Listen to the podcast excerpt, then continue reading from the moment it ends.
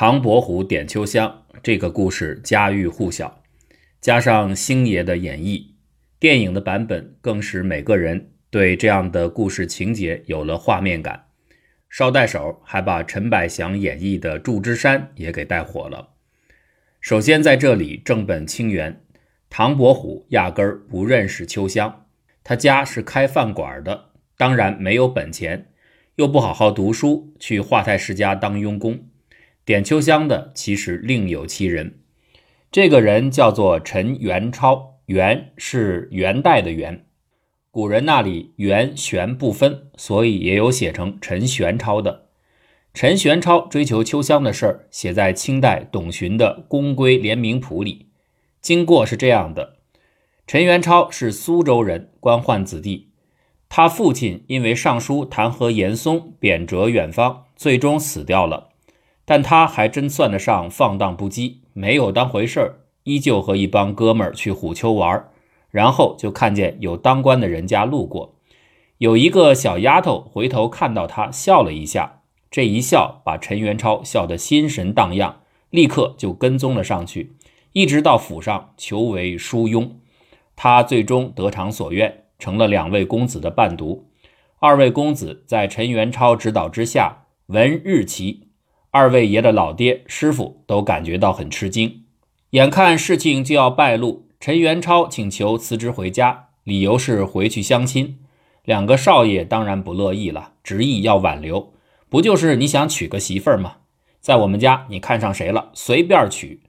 陈元超一听，心里非常高兴，但是依然要装得很勉强的说：“呃，实在不行的话，就给我秋香吧。”二位少爷马上把陈元超的请求报告了父亲，陈元超如愿娶到了秋香。有趣的是，这本书记载了他俩婚后的一段对话。秋香问：“你是不是去过虎丘？就是上次在虎丘我遇到的那个人？”陈元超说：“是啊。”那你是个贵公子啊，干嘛要这么自轻自贱，卖身为奴呢？我看见你对我莞尔一笑，我实在忘不了。哎呀，我就是看你外边穿着孝衣，里边却着华服，样子实在很傻。我不是为了别的笑的。后来有客人到府上来，主人派陈元超接待，两个人聊了聊朝中的事儿。陈元超门儿清，什么事儿都知道。他的老爷还在朝中当官呢，当然如此。主人这才反应过来，立刻送了陈元超百金，秋香也算白送过门了。还有一个关于秋香的版本，在这里，秋香不是丫鬟，而是妓女。秋香原名林奴儿，家里原来也是为官的，犯了事儿败落了，只好卖身为娼，成了金陵名妓秋香。她人长得漂亮，还跟了名师学画，名动官场。要说这个故事和唐伯虎有所关联，那是唐伯虎的哥们儿祝枝山，他见过秋香的扇面画，还写了首诗。晃玉摇金小扇图，五云楼阁女仙居。行间看过秋香字，知是成都薛教书。这里把秋香比成了薛涛，算是对秋香身份的一个证明。后来秋香脱籍从良，依然有很多追求者要找她。秋香的回复是画了一棵柳树，旁边题诗曰：“昔日章台舞细腰，任君攀折嫩枝条。”如今写入丹青里，不许东风再动摇。还有类似的记载，是清代黄角起的《西神从语》里所讲，主人公是明朝按察使于宪的儿子于建安。这个小鱼在河边看到船上有个姑娘，心里一动，租了一艘船跟踪上去，一直跟到姑娘上岸。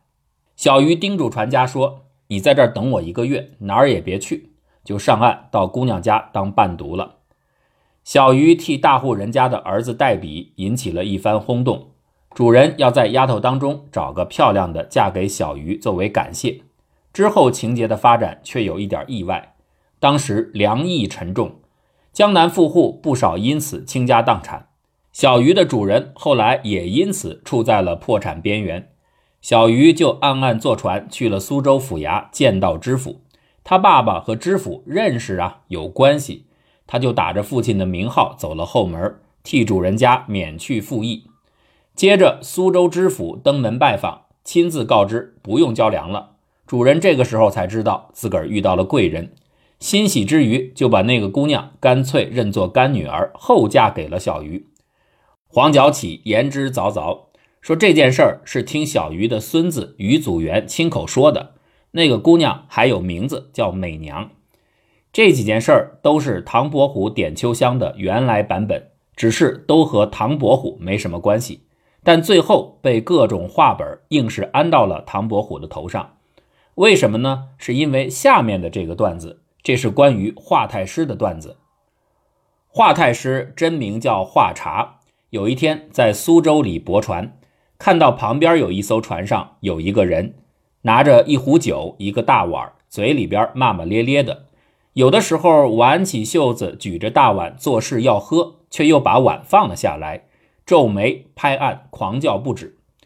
这种二了吧唧假装明士的行为，在华察看起来，那就是真的明士啊！赶紧请过来一问，那个人说自己是唐寅、唐子卫，两个人相谈甚欢，喝得酩酊大醉。喝酒的过程中，画家有一个小鸡隔着帘子看，可能是因为他们讲了什么笑话，这个小鸡听着笑出了声，于是唐寅就写了《娇女篇》这一文送给华茶。华茶呢写了《重九歌》送给唐伯虎，就这么点关系，就把三笑点秋香的故事硬是着落在他们二人身上。这件事儿最早写在《铜下听染》里，后来被监护集引用，慢慢流传开来。其实这也是扯。历史上，唐伯虎要比华太师本人大二十七岁之多。唐寅写《娇女篇》的时候，华太师还没有出生呢。再说了。唐伯虎那么一个洒脱又馋酒的人，怎么可能在喝酒的时候表现得如此娇柔造作呢？